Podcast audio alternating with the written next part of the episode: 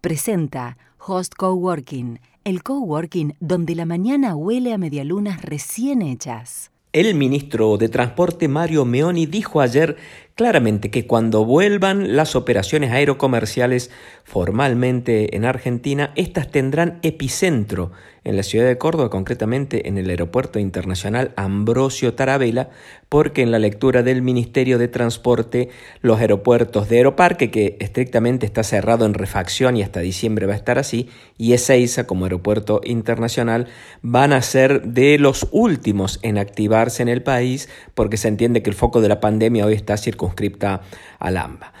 Lo cierto es que esa definición de Meoni de que Córdoba va a ser el epicentro de los vuelos no estuvo acompañada de una definición de tiempos. No se dijo eh, agosto, no se dijo septiembre, no se dijo cuándo empezarían los vuelos de cabotaje entre Córdoba y diferentes puntos del país que estén con una situación sanitaria acorde, pero, pero me parece, intuyo que por ahí las novedades van a venir en los próximos días del lado de la ala política, de, del presidente, del gobernador, anunciando el restablecimiento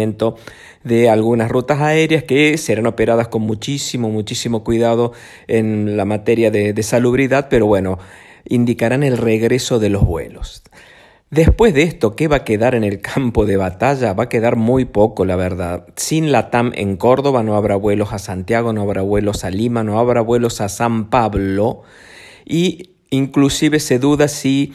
Copa va a volver a operar la ruta entre Córdoba y Panamá. Pero bueno, quédate con la buena noticia. Cuando vuelvan los vuelos, Córdoba será el epicentro de la distribución de pasajeros en el interior del país hasta que Capital Federal, el AMBA, supere su situación epidemiológica.